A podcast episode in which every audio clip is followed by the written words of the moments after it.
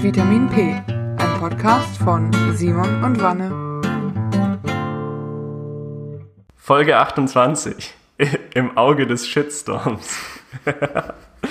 ja, wir finden den Titel etwas lustig. Wir erfreuen uns sehr an diesem Wortspiel. Ähm, ganz kurz vielleicht für unsere Zuhörer, äh, unsere etwas älteren Zuhörer, ganz kurz, was ist ein Shitstorm? Äh, Erkläre ich nochmal ganz kurz. Ich möchte aber dazu sagen, lief neulich auch, viel neulich auch in der Tagesschau das Wort, also ist quasi allgemeines deutsches Sprachgut. Ich möchte, ich möchte, betonen, dass ich mein, mein, meiner Verwandtschaft, die zuhören, zutraue, dieses Wort zu kennen, aber ja, also die Kurzfassung ist äh, Shitstorm. Äh, meistens aus der Internetkultur ergibt sich das. Ist einfach da, die Tatsache, dass man etwas Unvorteilhaftes äh, im Internet ähm, von sich gibt, kann aber natürlich auch in der Allgemeinen, also öffentlich von sich gibt, dann sagen wir es mal so, äh, und das dann einfach, und deswegen halt Shitstorm, eine ganze Flut an Negativität äh, mit sich zieht berechtigt oder unberechtigt. Darüber diskutieren wir heute, glaube ich, ein bisschen in, in den einzelnen Fällen. Aber grundsätzlich erstmal eine eher negative öffentliche Reaktion hervorruft. Und warum sagt man halt Shitstorm dazu? Äh, der Klassiker ist halt, wie auch äh, jeder normale Sturm ist, es legt sich zwar irgendwann mal wieder, äh, man kann aber sich entweder halt so verhalten, dass man Windsurfen geht und sein Leben riskiert, äh, also metaphorisch gesprochen, äh, oder sich halt in seinen Bunker sitzt, äh, setzt und das Ganze aussitzt. Ja. Das, daher kommt so ne, dieser metaphorische Teil des Wortes äh, Shitstorm. Und das Ding ist halt, die Sachen, die da zum Teil rumfliegen oder die entgegenfliegen, egal ob du jetzt wirklich Mist gebaut hast oder nicht, sind zum Teil halt auch sehr radikal. Äh, ich habe vor ein paar Tagen ein Video über diese ganze Twitter-Cancel-Shitstorm-Kultur geguckt und die Person hat ganz treffend gesagt, das ist so ein bisschen so eine öffentliche Guillotine, Rückkehr zur öffentlichen Guillotine oder zusammen, wie heißt es, wenn man so Kopf und Arme durchmachen muss, wo du mit Tomaten beworfen wirst, wie bei der Glöckner von Notre Dame. Ich weiß gar nicht, hat das einen Namen? Ich das weiß, ist, was du meinst. Das ist öffentliche an Pranger stellen, aber wirklich wieder Genau, ich, ich, weiß, meinst. Was man noch so aus Filmen kennt, wo ja. so die Arme so vorne, äh, äh, die Hände so vorne raushängen und der Kopf so vorne und dann äh, sagen die noch so ein paar böse Sätze. Weißt du eigentlich, jetzt, ich muss mal kurz ähm, Fun Fact an der Seite einfließen lassen, was der erste große Shitstorm in amerikanischer Politik war? Also ich würde raten, äh, also okay, ich, ich würde einfach, wenn ich raten würde, würde ich tippen, es ist irgendwas Banales, was äh, Barack Obama gemacht hat. Wäre meine der Vermutung. Erste Shitstorm? Hm, was der, erste, erste Shitstorm war offline. Da gab es Twitter noch nicht. Ja, oh, oh, ich dachte, du meintest jetzt online. Nee, nee, okay, also, also, offline, der erste, weiß ich nicht. Ähm, Ende 1700 irgend, also es muss Ende 1790 äh, um den Dreh gewesen sein, als der damalige Finanzminister der Vereinigten Staaten auf den ist man zugekommen und hat gesagt, ich pass mal auf, ähm, du beweist, du bist hier der Finanzminister und jeden äh, regelmäßig einmal im Monat kriegt dieser Typ Geld von dir. Kann das sein, dass du Gelder veruntreust? und der Typ sagt sich so, ich muss meine politische Karriere, Karriere retten. Aber okay, folgendes. Der kriegt nicht Geld von mir, weil ich Geld veruntreue oder aus politischem Zweck. Der kriegt Geld von mir, weil ich seine Frau bumse. Der hat wirklich, um seine politische Karriere zu retten, zugegeben, dass er seiner Frau fremd geht, seine Ehe damit ruiniert, seinen Sohn in ein Duell getrieben, wobei der Sohn am Ende gestorben ist und die Öffentlichkeit so, okay, du bist. Und dann war ihm immer klar, Kacke, das könnte mich das Präsidentschaftsamt gekostet haben. Hm. Ein ansonsten sehr kluger Mann, aber das hat er irgendwie nicht ganz bedacht. Da hat, er, hat er sich selbst äh, überlistet. Und diese, man, man, sagt ja auch manchmal so, dieses Dirty, diese drecken Wahlkämpfe oder sind was Neues ich sag mal so, ich sag mal, die Wahlkämpfe früher, sowohl Thomas Jefferson als auch Hamilton, äh, Alexander Hamilton haben Zeitungen gegründet, um den Gegner zu shit also die Scheiße zu herzuziehen in der Öffentlichkeit. Das heißt, es ist nichts, was Twitter neu erfunden hat, ups, es ist einfach was, was Twitter fördert in uns. Ja, ne, durch die, klar, das können wir, glaube ich, an der Stelle schon sagen, ähm, durch die Anonymität des Internets ist es halt durch einfach befeuert bis zum geht nicht mehr. Es ist so ein bisschen, äh, ich finde, Twitter ist immer so wie so ein Fußballstadion, nur dass alle nacheinander ihre, äh, ihren Kampfschrei von sich geben. So nenne ich das immer. Weißt du, im Fußballstadion geht es einfach so unter, weil alle so auf einmal so einbreien, mhm. aber bei Twitter kann man es halt noch von oben nach unten lesen. Genau, du, es, ich, aber es, es passiert alles gleichzeitig, es, aber du kannst es halt immer noch in der es, Hierarchie lesen. Ja, genau, das, das äquivalent wäre dazu, du stellst dich in einen leeren Raum und jede Person kommt, eine Person nach der anderen kommt rein und beleidigt dich. Das, Ja. ist, so, das ist so in etwa Twitter. So, äh, warum nehmen wir uns aber heute dem Thema an? Ähm, ja, in den letzten zwei Wochen, letzten drei Wochen seit der letzten Folge gab es gleich einen Doppel-Shitstorm. Wir haben den, wir haben den deutschen äh, Shitstorm äh, um Philipp Amthor, auf den gehen wir gleich noch genau ein, wer das ist überhaupt, was er macht, was er gemacht hat, dass er, wie ich finde, einen berechtigten Shitstorm bekommen hat.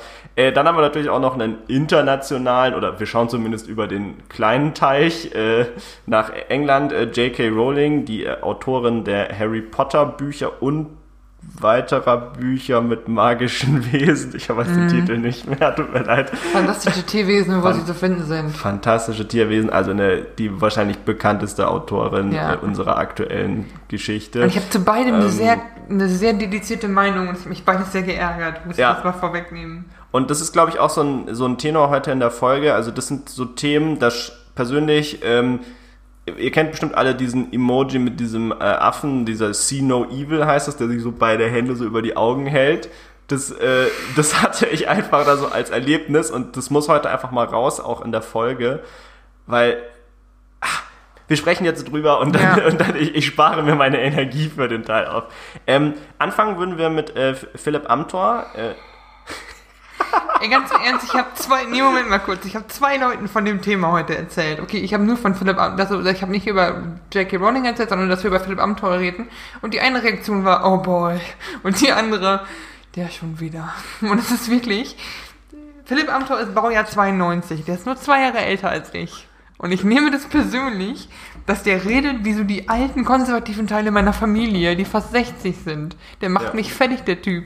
Und Ganz, ganz kurz, ich glaube, wir müssen unsere, unsere Zuhörer einmal ab, äh, abholen. Also wenn ihr Philipp Amthor nicht schon aus der Tagesschau oder aus anderen Medien kennt, Philipp Amthor ist äh, ein deutscher Bundestagsabgeordneter, äh, tätig für die CDU, ähm, liebevoll mal von Jan Böhmermann vor zwei Jahren als der älteste 26-Jährige der Welt bezeichnet.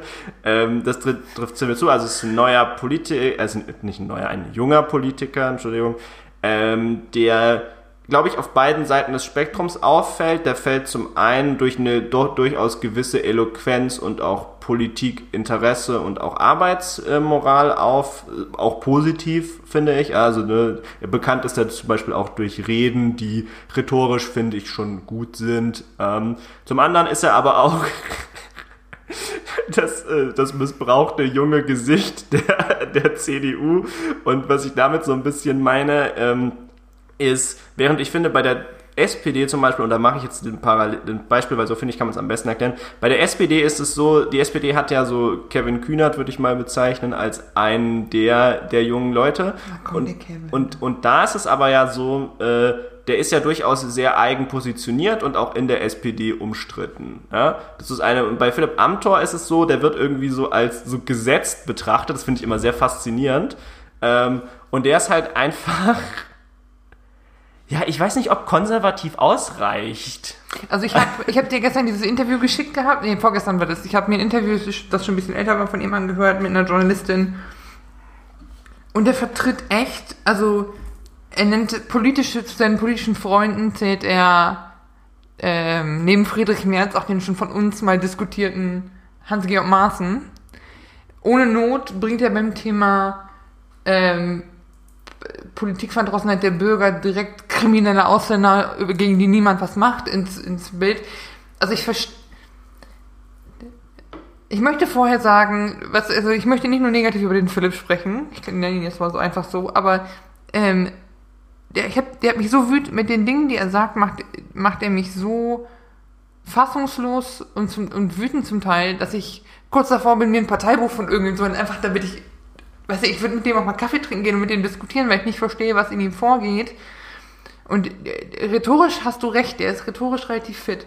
Aber er betreibt halt auch extrem viel von diesem Whataboutism, Gaslighting, also lenkt von Themen ab. Er ist sehr be- bedacht darauf, sag mal, nichts zu Verfängliches zu sagen. Er wurde in diesem Interview zum Beispiel nach der Ehe für alle gefragt und sagte, er hätte da verfassungsrechtliche Bedenken und, und, und.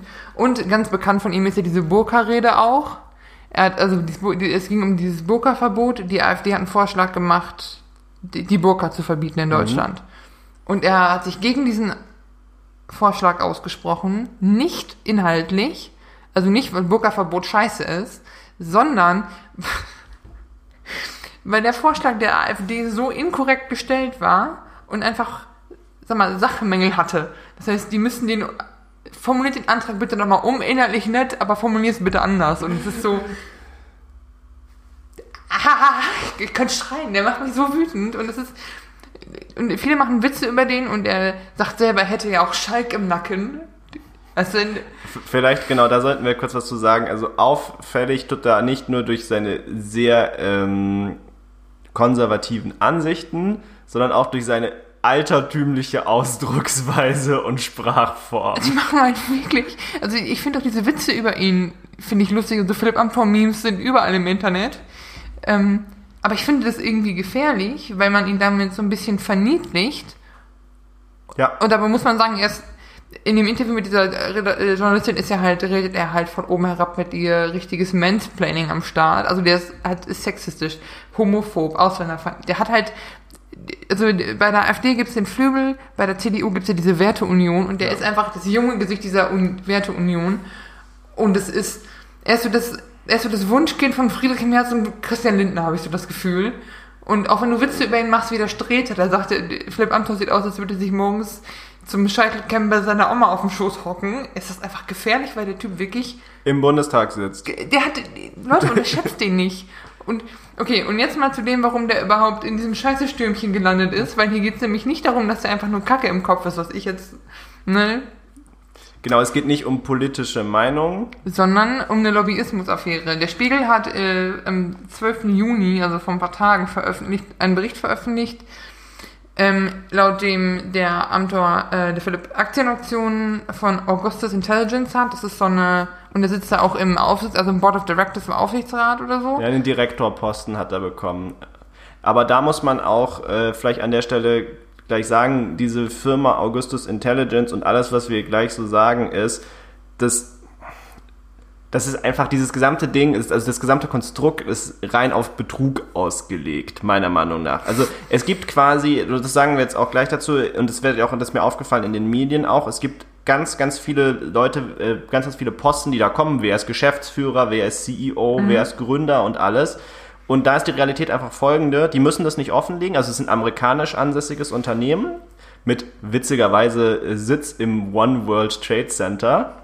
Ähm, ja, also sch schicke Adresse. Und ich Ähm, meine, der ist ja nicht der einzige Deutsche in dem Verein, der, der, zu Gutenberg Ja, und der, äh, hier dieser, dieser schmierige Heini und der Hans-Georg Maaßen haben da auch Connections zu. sind, sind da auch so. drin. Ja, ähm, witzigerweise, äh, Karl Theodor zu Gutenberg ist sogar, und jetzt sind wir wieder bei einem Dings, er ist President in Charge of General Affairs. Ähm, das ist auch das, was ich meine, nur damit das auch so ein bisschen klar wird, jetzt rein gesellschaftsrechtlich ist es kein Titel. Ja, also es ist keine in, äh, im Gesetz äh, vorgeschriebene Funktion oder ähnliches, ne? Es ist einfach ein selbsternanntes Ding. Also, ich könnte mir vorstellen, und das ist auch was, das wird so salopp vermutet, dass die vielleicht tatsächlich nur 20 Leute sind, aber jeder ist quasi Direct, Ja. Director, Chef, Chief of Staff und was auch immer, ja, aber halt von nichts. Wir bei uns im Team auch Head of Space Management und Müllentsorgung. Ja. Echt, äh, man, man soll auch dazu sagen, es ist nicht so ganz klar, was die überhaupt machen. Irgendwas mit Artificial Intelligence, was so für uns ITler so das, äh, das, das Ding ist zu, sie wissen nicht, was sie machen. ja, Ähm, und es gibt nur Vermutungen, äh, dass sie irgendwie Gesichtserkennung machen. Das, äh, das wäre natürlich ein Beispiel, wo Artificial, Artificial Intelligence sehr effektiv ist. Aber faktisch ist, über diese Firma weiß man gefühlt gar nichts. Ja, man weiß, man weiß nur, dass sie von, dass sie von einem Deutschen gegründet wurde. Der ist Pascal Weinberger. Äh, der, hat, der war sogar mal an der Goethe-Uni für ein, äh, für, für ein Jahr. Ähm, äh, mit se seine, sein LinkedIn, nicht, mein, äh, nicht meine äh, Aussage, ähm, this seemed not too useful to me, did not graduate. Also das erschien mir nicht so sinnvoll oder nutz, nützlich, äh, ich habe keinen Abschluss. Äh, ist natürlich immer für Leute zu, einfach zu sagen, es ist äh, meine Wahl gewesen. hat er nicht ein, äh, der Amtor. Nicht, nenne nicht der Amtor, der Typ, der hinter, Ach so, okay. hinter Augustus äh, Intelligence Ach, steckt. das, er ist einer von dieser Art BWLer, die wir auch aus dem Studium kennen, Nee, die nee, der, halt zu smart sind nee, nee, der, angeblich kann er schon so ein bisschen was in IT, aber das ist also, der, der ist für mich, ist der spiegelbildlich für diese gesamte Firma absolut undurchsichtig, absolut aufgedunsen und faktisch ist diese Firma, und das sagen wir jetzt mal ganz ehrlich, deswegen, also die als Un Unternehmen zu bezeichnen, finde ich, ist fast schon ein bisschen überhöht. Die haben nichts, die haben kein Produkt. Also ne, es gibt nichts, was diese Firma tut, die existiert Die einfach halt im nur. Schneeball- oder Pyramidensystem. Die, die existiert einfach nur. Äh, die Frage ist halt, äh, befindet sich ein Produkt überhaupt in Arbeit? Ich finde, Ja. da müssen wir auch mal drüber reden. Und dieser Typ, also Pascal Weinberger, das ist halt so ein Consultant und sonst was äh, Geselle. Ja, also der, der, der heißt dann halt äh, Consultant und Teacher und Mentor in fünf Unternehmen gleichzeitig aktuell. Nur, nur damit ihr mal so eine Einschätzung bekommt. Also für, für mich persönlich, das Ding ist ein absoluter Scam. Ähm, gut, Kai, unser be bester Freund Karl Theo, äh, das zu Gutenberg sparen wir uns. Ich finde, die Familie zu Gutenberg sollte dringend den irgendwie rauswerfen, um den Namen nicht noch weiter zu beschmutzen, weil zu Gutenberg ist ein schöner Name eigentlich. Ähm, ich meine, Karl Theo, das ist der, der Typ ist ja dafür bekannt. Hey, ja, Briefka Brief. Briefkastenfirma und alles, ja, ähm, dass sie dem in Afghanistan noch eine kugelsichere Weste überhaupt gegeben haben, als er, als der. Verteidigungsminister war. Äh, überrascht bin ich schon. Ey, dieser Mann ist einfach hart korrupt. Also vielleicht, Ja. soll, vielleicht sollten wir dazu auch mal eine Folge machen, ähm, was, was da alles angestellt wird und was da an Geld veruntreut wird durch eine einzelne Person mit ihrem Spitzberg Ventures. Wie es heißt, sie sitzen übrigens auch im selben Gebäude, die sitzen auch im One World Trade Center, angeblich. Entschuldigung, ich schlag mir gerade vor den Kopf. Aber jetzt, um, um das mal, um, ja, um mal so eine, eine neutrale Position dazu zu hören, äh, laut dem Vorsitzenden von Transparency, Transparency Deutschland sei Amthors Verhalten, Zitat, politisch fragwürdig und erwecke den, Zitat, Eindruck der Käuflichkeit. Zudem stelle sich die Frage, ob das Fehlverhalten unter dem Gesichtspunkt der Mandatsträgerbestechung auch straf, strafrechtlich relevant sein könnte. Ja, und, und- der Philipp hat direkt sich auf Twitter und Facebook ent Wir, soll, wir sollten ganz kurz erklären, was er überhaupt gemacht hat. Der hat, okay, Witz- der, der hat witzige Aktien in dem Laden und hat halt, sag mal, mehrere äh, Treffen vermittelt. So, hier steht, so, vermittelt, so vermittelte Amtor mindestens zwei Treffen zwischen einer Delegation des Unternehmens und dem ehemaligen parlamentarischen Staatssekretär und Bundeswirtschafts... Des, der parlamentarische Staatssekretär des Bundeswirtschaftsministeriums, Christian Hirte. Ja. Und zusätzlich hat er auch noch versucht, im Briefen, und das ist auch offiziell belegt, also hier ist auch der Ausschnitt aus dem Brief, ähm, hat er versucht, ähm, ich glaube, Al- Altmaier ist, ist Altmaier der aktuelle Wirtschaftsminister? Ja, mit dem aktuellen Mhm, Wirtschaftsminister ähm, ein, und ich zitiere, ein spannendes und politisch vielversprechendes Investitionsvorhaben der Firma äh, Augustus Intelligence angesprochen habe und möchte ein äh, möchte ein ähm, Treffen mit dem Gründer Dr. Wolfgang Haupt äh, feststellen. Äh, Dr. Wolfgang Haupt, äh, den haben wir noch gar nicht genannt, auch eine sehr zwielichtige Gestalt in diesem gesamten Dings. Der ist aber kaum bisher in Erscheinung getreten. Das ist eher so ein Selbstvermarktungskerl. Vielleicht ist er der BWL-Anteil bei Also im- Augustus Intelligence. Und das Ding ist halt im besten Fall Lobbyismus, im schlechtesten Fall offene Korruption. Korruption. Ja. Ähm, Aber ich muss sagen, Philipp Amthor ist auch einer von den- denjenigen, die sich immer gegen Lobby, Lobbywatch, Lobby Control und gegen ein Lobbyregister im Bundestag ausgesprochen haben. Nur so als Schmankerl nebenbei. Ja. Ähm, äh, ganz kurz, was wir noch sagen sollten, er hat keine Aktien bekommen, er hat Aktienoptionen bekommen, äh, nur damit wir da irgendwie korrekt sind. In der Dings, Aktienoptionsscheine sind quasi, sind äh, Optionen, also man hat zu einem gewissen Zeitpunkt die Option, Aktien zu einem gewissen Dings zu erwerben. Könnte auch sein, dass der Erwerbspreis null ist tatsächlich, aber, ne, also das wäre das Äquivalent zu geschenkt. Ähm, Zumindest, was man sagen kann, ist, die hat er zurückgegeben. Er ist auch kein Director mehr bei dieser Firma. Die Frage ist, ob das überhaupt jemals irgendwas wert gewesen wäre. Das lassen wir jetzt mal einfach dahinter stehen. Ähm, Fakt ist natürlich, wie Vanessa es gesagt hat, ähm, und da finde ich, hat äh, Nico Semsrott äh, sich sehr gut äh, angestellt. Und zwar, viele wissen es nicht, also es gab ja immer diesen, diesen Joke, es ist auf Bundespapier hat der Philipp Amthor den Brief geschickt an den Altmaier. Jetzt hat äh, Nico Semsrott auf EU-Papier doch einfach mal Strafanzeige gestellt, damit sich die Justiz damit beschäftigt, ob es halt Korruption ist oder nicht. Zu Ähm, Recht. ähm, dazu ähm, können wir in den in den Shownotes, glaube ich, ein etwas längeres Video verlinken, wo die darauf genau eingehen rechtlich, was es denn jetzt sein könnte. Äh, ich persönlich werde mich da nicht aus dem Fenster lehnen jetzt hier in diesem Podcast. Ich kann dann nur sagen, wir warten wir mal ab. ja, die Justiz wird sich damit beschäftigen. Fakt ist aber, ähm, und ich glaube, dass jetzt machen wir den Schwenk zum, nämlich zum Titel erst. Das Ganze ist natürlich jetzt erstmal ein Skandal, wie man vielleicht sagen würde. Ähm, aber Politikskandale gibt's ja quasi jede Woche. Mhm. Ja. Was hat das denn jetzt zum Shitstorm gemacht, Vanessa, das Ganze? Also was mich ein bisschen gekickt hat, war dann halt, er hat sich dann entschuldigt auf Twitter und auf Facebook dafür und hat das als Fehler zugegeben, was ja halt, also das Mindeste ist mal. Und was, was, was, er wurde dann auch, sag mal, auf Twitter gecancelt, im Sinne, also auf Twitter gecancelt oder gelöscht, ausgelöscht werden, heißt halt, dass Leute zum Boykott aufrufen und der muss aus dem Bundestag raus, der ist aus einem, auf Druck der anderen Parteien aus dem äh, Untersuchungsausschuss beim Fall Amri rausgeflogen. Ähm, also eine Cancellation ist einfach das komplette Auslöschen deiner, deiner politischen Existenz, deiner Filmkarriere, deines, deiner, deiner Autorenschaft, alles Möglichen. Ähm, und es ist halt nie, und die Leute, die halt sich mit ihm noch heute jetzt noch assoziieren und sich für ihn aussprechen, werden halt gleich mitgeschützt und mitgecancelt. Unter anderem, ich bin nicht traurig drum, aber der Friedrich Merz, der, der sagte, also ich kann es nicht zitieren, aber so nach dem Motto, ach, der Philipp ist doch noch so jung. Und ich denke so. Philipp, der Philipp ist doch nur in einem Unternehmen. Ich, Friedrich Merz, schon in 15. Ja, und es ist, also es ist einfach ekelhaft und die, also, ne, mal abgesehen von seinen snobistischen Ausäußerungen, seiner Homophobie und der Ausländerfeindlichkeit, ist das halt jetzt was, wo du ihn mal handfest rechtlich für belangen kannst. Ja. Und die Leute rasten halt. Und das die ist halt Leute halt auch lieben das. Das ist doch, ist doch, also es gibt doch nichts Schöneres für diese, für diese Menschen, dass jemand mit einer bisher weißen Weste, ich denke, das kann man ja auch schon sagen, also der, er war jetzt vielleicht nicht beliebt, aber eine Ich weiß nicht, ob du als Rassist und Homophob eine weiße Weste hast. Naja, aber naja, Aber rechtlich gesehen. Rechtlich jetzt, ja. rechtlich jetzt gesehen in, ähm, ja. Äh, dass denen, denen natürlich da endlich mal Angriffsfläche, richtig ordentlich Angriffsfläche geboten wurde. Ähm, was ich noch dazu fügen würde, ist vielleicht, ähm, ich finde in diesem ganzen Sachen, und ich glaube, das ist bei Shitstorms immer der Fall, ähm, ist immer auch das, wie geht man mit der Situation um. Weil, ne, Entschuldigung, das ist ja, gehört ja heute quasi zum guten Ton, aber wie entschuldige ich mich jetzt? Und das würde ich gerne zitieren an dieser okay, Stelle, weil es mir äh, extrem viel Freude macht.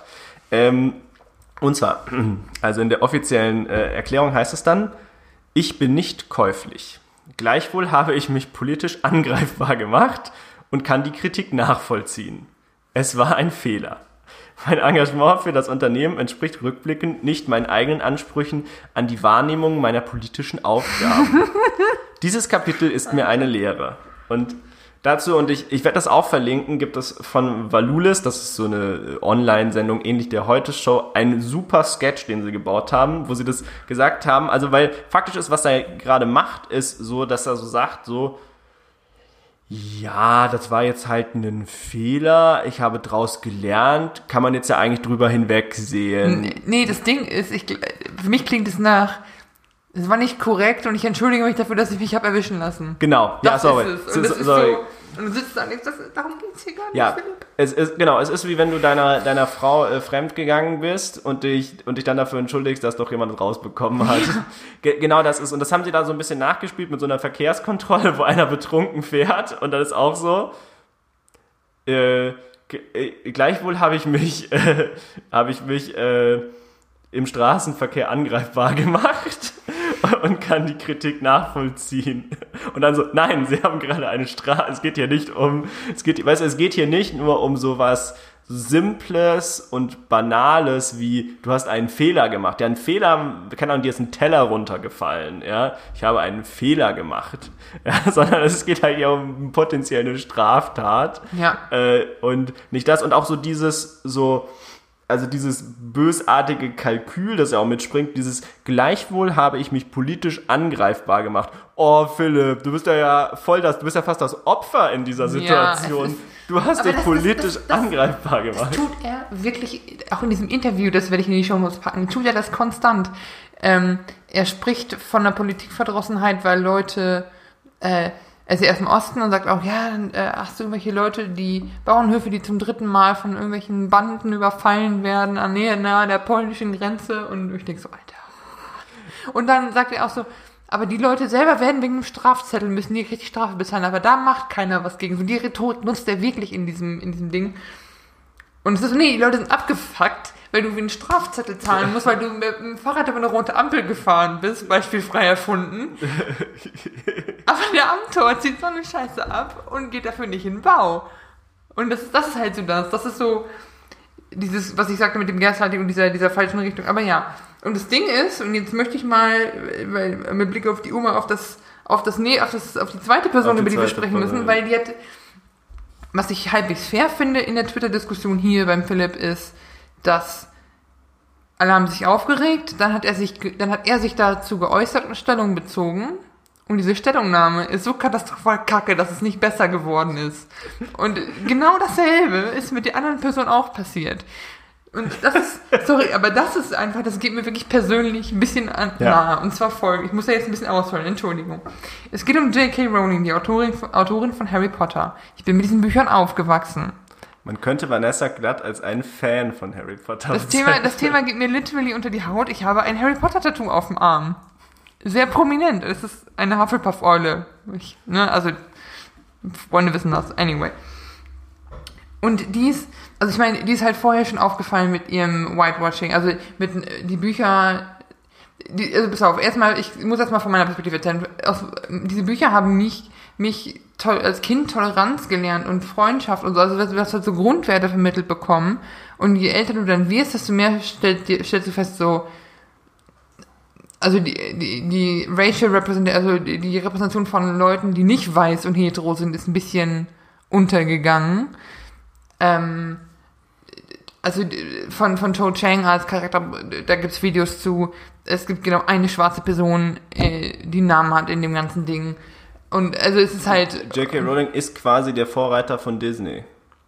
Ne, Disney gibt's schon länger. Also sie ist halt. Ja, äh, aber von, von Disney, die Disney Diversity Ja, immer. Woke Disney, da gibt's auch ein gutes Video von Lindsay Ellis zu, aber das ist jetzt auch egal.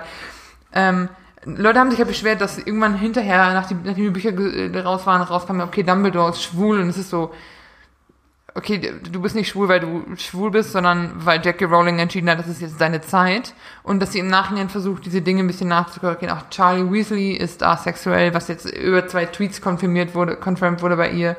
Und das ist halt so, diese im Nachhinein reingezwungene Representation, dann aber auch nicht die Eier zu haben in den neueren Filmen, wo Grindelwald und Dumbledore vorkommen, zu sagen, okay, wenn die halt eine Beziehung hatten, warum reden wir dann über, warum wird das nicht adressiert, sondern es ist so, es ist Representation, aber ohne wirklich die Eier zu haben, dazu zu stehen. Und Ja. das ist halt so ein bisschen das. Und jetzt kommen Genau, wir zu dem, genau, sie ist halt eine krasse Selbstvermarkterin, Ja, auch was, absolut. was, da- was das auch angeht ähm, und stellt sich da halt clever an, weil so im Nachhinein, ähm, also weißt du, sie hat es ja clever gemacht, sie hat es so, sie auf der einen, also ne, sie jetzt bis, bis vor der Shitstorm passiert Ja. ist, sagen wir es mal so, war sie ja in einer sehr guten Situation, weil diese Traditionalisten hat sie ja nicht so richtig abgefuckt, weil die kriegen das ja vielleicht gar nicht mit. Genau, ja, und die Leute- und die gucken nur den Film und so oder lesen das Buch und da ist es halt für deren Welt okay. Und für die Leute, die es dann interessiert, ja, die folgen der ja sowieso auf Twitter oder lesen das in ihren News, in ihren Newsportalen oder kriegen das, aber nee, wenn man Ja. sich in dieser Blase befindet, kriegt man das ja eher mit. Und du hast selbst die Leute, ich sag mal, selbst sie ist halt, sie ist halt eine weiße Frau aus dem, äh, aus, aus einer entwickelten, aus, also aus, einem- aus einem, nicht aus einem dritten Welt, sondern, sondern sie hat halt, Großbritannien. genau, okay, dritte Welt, hm, egal. Aber sie ist halt, weißt du, sie hat halt, äh, sie ist kein Teil der LGBT-Community, sie ist keine farbige Frau und und und. Das heißt, die, muss, man hat ihr lange diese, sag mal so, diese, diese Leine gelassen und gesagt, komm, es ist halt, sind halt nicht ihre Struggles. Sie versucht es irgendwie zu representen und die meisten Leute in marginalisierten Communities sind halt so starved, also so dürsten so nach Representation oder nach Repräsentierung von, von denen selbst in Medien und in Büchern, vor allem auch in Kinderbüchern und Kindermedien, dass du komm, die Repräsentation war jetzt nicht so brillant, aber immerhin gibt es mal einen farbigen Charakter, immerhin gibt, vielleicht gibt es mal einen asiatischen, in, vielleicht, warum ist nicht mal jemand schwul in diesem Ding, ohne dass da ein großes Ding daraus gemacht wird? Und man hat ihr, oder ich hatte den Luxus für mich in dem Moment, ich habe jetzt auch noch dazugelernt, indem ich mich ein bisschen schlauer gemacht habe, aber ich hatte den Luxus zu sagen, okay, sie ist nicht perfekt, aber sie ist nicht offen scheiße. Bis. Weil das ist los. Oh, und dann. Ihr ist, ihr ist öfter schon vorgeworfen worden, transphob zu sein. oder sie, sie, sie, sie, sie setzt sich sehr, sie bezeichnet sich selbst als Feministin, setzt sich sehr für Frauenrechte ein. Und sie hat halt dem, für sie, sie hat die, die Frauen sind für sie Menschen, die menstruieren. Das ist für die älteren Zuschauer, Zuschauer vielleicht nicht so eine problematische Aussage, aber es eliminiert halt die Existenz von Transfrauen, die sich nicht haben umoperieren lassen, die einfach nicht menstruieren. Also es sagt quasi aus, Transfrauen sind keine Frauen, es, es ähm, löscht aus die, sag mal, das Spektrum, was es an Geschlecht und an Geschlechtswahrnehmung gibt. Und dann war halt der Shitstorm da. Und ich dachte da auch noch so, okay Leute, was sagt sie denn selber dazu? Weil bevor wir jetzt einen Pranger aufbauen, möchte ich hören, was sie da selber dazu zu sagen hat. Und dann hat sie ein längeres Statement draufgehauen. Jetzt muss ich mal eben meinen Tab hier wechseln. Ja, während du das raussuchst, da sag ich mal, ich kann mal kurz zitieren, was sie eigentlich getwittert Ja, hat. Ähm, also sie, sie ärgert sich über einen Artikel, in dem ähm, immer von äh, People who menstruate gesprochen wird, ja, um halt sehr, also der Artikel möchte halt sehr inklusiv sein, oder beziehungsweise, Entschuldigung, nicht sehr inklusiv, sondern er möchte halt einen speziellen Teil Ja. rauspicken und es macht sogar in dem Kontext des Artikels Sinn, weil es eben auch um da halt um Menstruation geht. Und da macht es halt Sinn, People who menstruate zu schreiben. Ja, du weil- kannst ja als Transmann auch menstruieren. Genau, und es ist halt auch, es ist irrelevant. Weißt du, was ich meine? Es ist, es ist gültig und es ergibt Sinn in dem Satz. Aber sie ärgert sich darüber. Vielleicht auch, weil sie Schriftstellerin ist und ihr Worte deswegen so wichtig sind. Aber sie sagt auf jeden Fall, in, also in Anführungszeichen, people who menstruate. I'm sure there used to be a word for those people. Someone help me out. Und jetzt kommen viele Falschschreibungen von women, also wumben, wimpend, wumat. Opinion. Creating a more equal post-COVID-19 world for people who menstruate. So, und das ist genau das, was Vanessa gesagt hat. Äh, Also für sie sind quasi Frauen Menschen, die menstruieren und umgekehrt sind aber auch das die einzigen, die menstruieren. Also das, ne, sie, Ja. hat das, sie hat so einen Doppelzusammenhang in dem Dings. Ja. Und man fragt sich, was ist, was ist los mit ihr? Und was hat sie dann geschrieben mit einem langen Statement? Was ist, als alle gefragt haben, was ist mit dir eigentlich? Und dann kam halt dieses, ich setze mich, sie hat halt argumentiert, dass sie sich seit Jahren für Frauenrechte einsetzt. Sie ist äh, eine Feministin, das habe ich auch schon gesagt, sie wird von vielen als TERF bezeichnet, also T-E-R-F, trans-exklusionäre radikale Feministin. Also eine Feministin, die trans, die Existenz von Transfrauen und Transmännern als Gefahr für Frauen an sich annimmt. Und das ist das, was in diesem Artikel oder in diesem Aus, in dieser Aussage steckt. Sie hat halt Angst, dass wenn jetzt auch Transfrauen als Frauen angesehen werden müssen, dass da die Rechte von Frauen drunter leiden. Sie argumentiert mit häuslicher Gewalt. Der Reiz, dem Frausein zu entkommen, wäre riesig gewesen. Sie redet von Leuten, die ihre Transition, also zum Beispiel, also jetzt ob OP oder nur, nur Hormontherapie, ähm, geschadet haben. Sie sagt, ähm, in, also sie sagt quasi, die Autorin nennt mehrere Argumente, warum sie der gegenwärtigen gesellschaftlichen Akzeptanz von Tran die Akzeptanz von Transpersonen ablehnt. Darunter fällt etwa ihre Sorge, dass junge, junge und unsichere Menschen glauben könnten, sie seien Transgender, obwohl das nicht der Wahrheit entspräche. Hätte es in ihren in ihrer Jugend die Möglichkeit gegeben, das Geschlecht zu wechseln, wäre sie vielleicht die, der Versuchung erlegen, dem, der Reiz, dem Frausein zu entkommen, wäre riesig gewesen. Das heißt quasi, äh, sie sieht auch Transgender-Menschen als, äh, oder Menschen, die sich jetzt auf dem Transgender-Spektrum bewegen, als Gefahr für Emanzipation und so. Und das ist halt, sie behauptet auch, se- 60 bis 90 Prozent der Transgender-Teenager wären nur verwirrt und würden das am Ende bereuen. Und das ist, sie eliminiert halt wirklich eine wahre, also sie, sie und sie sagt vorher, was mich mehr ärgert, ist halt, dass sie vorher noch sagt, ich habe Research betrieben, ich habe mich informiert. Und das ist so, nein, hast du nicht. Mit wem hast du gesprochen?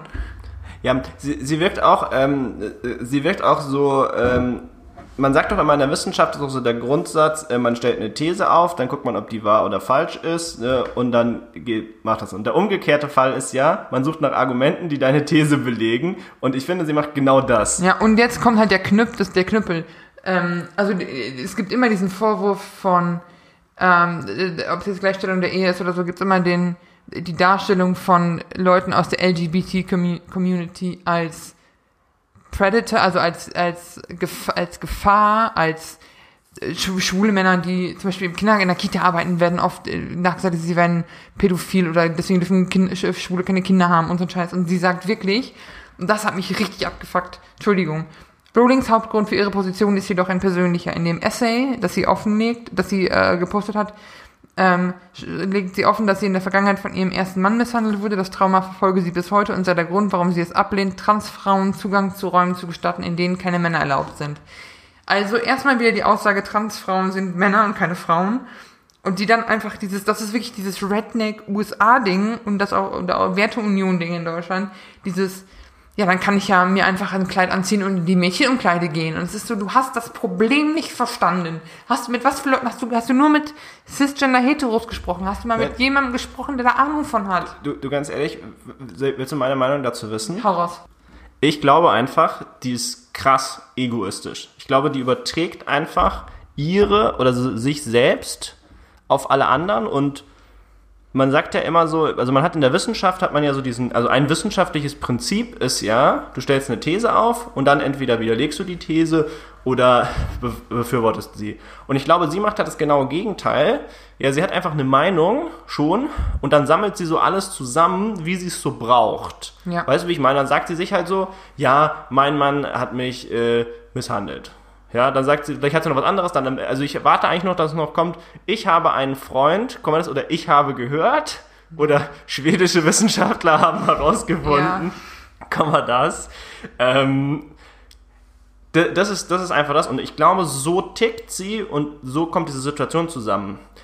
Was ich dich aber fragen wollte, Vanessa, und weil das ist das, was mich da so, so Themen verbrennt. Wir haben super viel darüber gesprochen, wie gut die sich eigentlich vermarkten kann. Ja, also Marketing, und das ist, glaube ich, was das macht sie als Schriftstellerin auch aus, oder das macht zumindest ihren Erfolg aus, über die Bücher hinaus. Ja, denn also Harry Potter, ich glaube, das wissen die meisten, Harry Potter ist ja nicht nur die Bücher. Harry Potter sind Filme, Harry Potter sind Tassen, also Merchandising, was sind Tattoos, so ähnliche Fanartikel. Ähm, ne, das ist viel mehr und da trägt sie ja einen riesen Anteil dran, Ja. ne, dass sie auch dieses, ne, ich nenne es jetzt mal Harry Potter Universum geschaffen hat. Harry Potter Lego, es, es gibt alles gefühlt Ja. von Harry Potter. Ja. Ähm, das heißt, im Marketing hat die Frau auch einfach raus. Aber was glaubst du, warum sie nicht einfach, und ich sage es jetzt so salopp, den Schnabel hält bei dem Thema? So, so dieses so against my better judgment, äh, also gegen meines äh, besseren Wissens, bin ich jetzt einfach ruhig. Also denkst du wirklich, dass sie schon so weit... tie- Nee, so, nee erst was denkst du und dann sage ich, was ich denke. Entschuldigung, tut mir leid. Das, Also ich meine, du hast in den Büchern, gerade wenn du die Charaktere anguckst, wie Hermine, hat sie schon immer feministische Tendenzen gehabt. Auch, und die, sag mal, viele der Frauenbilder finde ich auch völlig in Ordnung. Also mich hat die, sowohl die Mutti von den Weasleys und die Professor McGonagall immer an meine eigene Mutter erinnert. Also quasi, ne, klare Ansagen, du weißt, wo du dran bist, alles fein. Und auch, weiß ich nicht, Frauen können auch intelligent sein und dies, das, ananas. Und ich glaube, das ist auch einer ihrer firmly held beliefs, wie es aus dem Weißen Haus am heißt. Also quasi, ich glaube, sie glaubt das wirklich. Sie zieht daraus nur in Bezug auf die Transgender-Community die falschen Schlüsse und ist da völlig neben der Spur. Das ist halt das.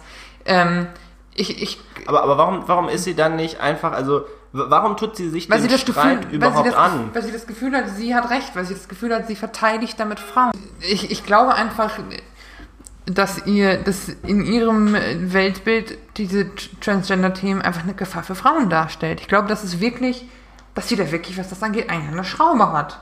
Also, ah, also du meinst quasi, dass sie sich so eigentlich für die Beschütz, also für die Guten hält. Ja. Also sie hält sich so für die gute Person und ähm, das gibt ihr quasi nur Auftrieb, dass alle anderen sagen, weil sie ist, also ne, dass alle anderen jetzt gegen sie sind, gibt ihr quasi nur Auftrieb, das- weil sie das kennt aus ihrem, aus ihrem vergangenen Leben, weißt du? Ich glaube, sie hält es, sie hält es, sie hält sich dafür missverstanden oder für missrepräsentiert. Das hat sie ja vorher auch, als ihr vorgeworfen wurde, diese Bücher, ihre Bücher würden rassistische Vorurteile enthalten oder, oder, oder, oder die Repräsentation wäre kacke. Da hat sie auch gesagt, ich bin doch super divers, das ist in diesem Valulis-Video auch. Sie hält sich ja für extrem woke und extrem fortschrittlich und alles. Und so präsentiert sie sich ja auch. Es gibt dieses Interview mit Daniel Radcliffe, was sie führt, wo sie sich so cool darstellt und ein bisschen abfeiert, weil Dumbledore schwul ist und sie hat da kein Problem mit. Und das ist so, ja, äh, herzlichen Glückwunsch. Also so, es ist, glaube ich, nicht nur Masche, es ist, also, ich glaube, die glaubt das wirklich. Das ist so mein Eindruck von ihr.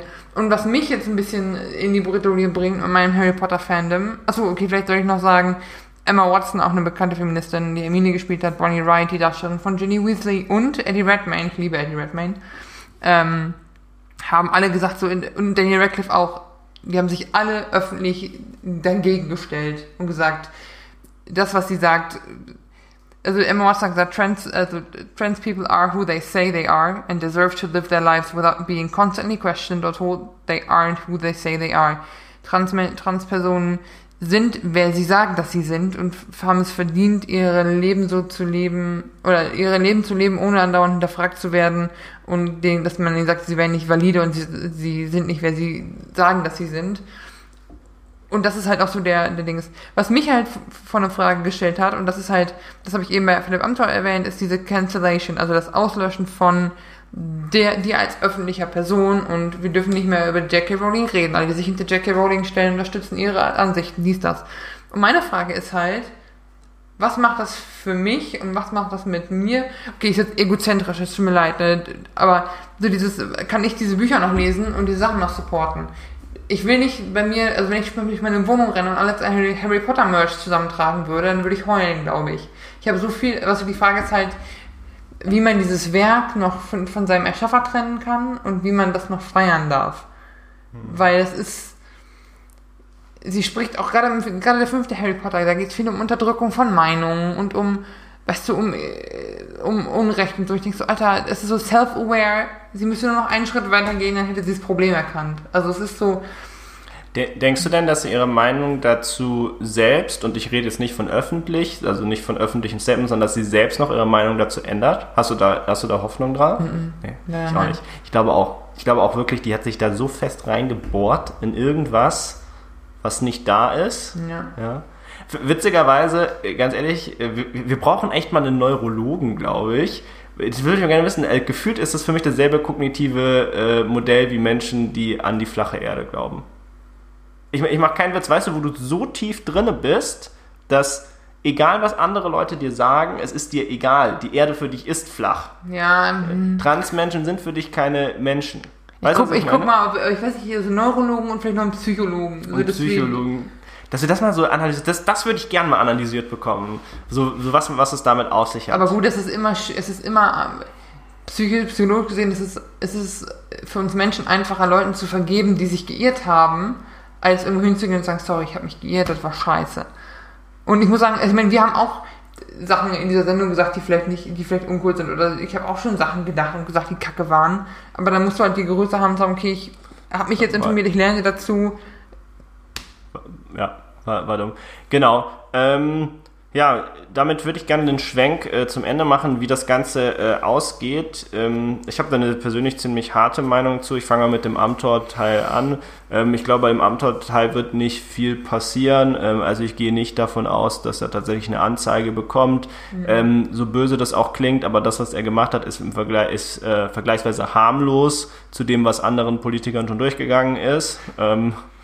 Das ist das eine. Ähm, das, deswegen dazu, ich glaube auch, dass der Amtor, der ist da schon halbwegs genug abgeklärt. Der wird jetzt nicht die große Reue verspüren oder sich krass ändern. Das wird, das erwarte ich nicht, aber ähm, der wird sich da nicht noch weiter verbrennen mit. Weißt du, ich glaube nicht, dass nee. der sich einen, noch einen Tweet leistet, wo er wo er sich blamiert. Das ist das, was ich meine. Ja? ja. Also da wird einfach gar nichts passieren, das wird einfach äh, sterben, das Ding. Ja, da ist jetzt der, der Wind wird irgendwann äh, vergehen. So, bei dem J.K. Rowling-Ding ähm, muss ich ganz ehrlich gesagt gestehen, kann ich mir das zwei äh, Wege gehen. Entweder fühlt sie sich noch mehr gepiekst und sie kloppt noch einen raus, ja, oder ihre Selbstvermarktungsskills nehmen Überhand ähm, oder ihr Publisher oder wer auch immer, PR-Agentur, man weiß es nicht.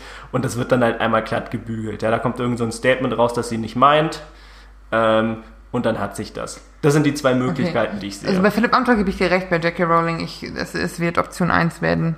Die wird sich da nur noch weiter zu bekennen und das weiter als die richtige Sichtweise darstellen und sich weiter als, als missverstanden oder als Frauenrechtlerin, als missverstandene Frauenrechtlerin fühlen.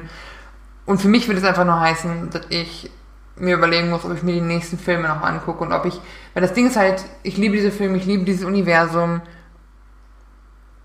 und ich habe so viel daraus gelernt. Das heißt, diese Bilder, ich muss lernen, das vom, vom Auto zu trennen, aber ich weiß nicht, ob ich ihr Geld hinterher schmeiße und mir weiteren Harry Potter Merch kaufe oder diese Filme besuche. Das ist das, was ich für mich noch. Mhm. Weißt du, mit Philipp Amthor zu brechen, ist für mich nichts Neues. Ich breche über ihn oder ich breche, wenn ich an ihn denke und so, aber das ist halt ne, so ein persönliches Ding. Aber ja, es ist unfassbar ekelhaft, was sie da raushaut und es ist. Ach, ja, es ist sehr ärgerlich. So, ähm, aber jetzt mal die Frage wieder in die Runde und an unsere Hörer. Was haltet ihr von dem ganzen Ding? Ähm, was ist eure Perspektive auf, auf beide Shitstorms?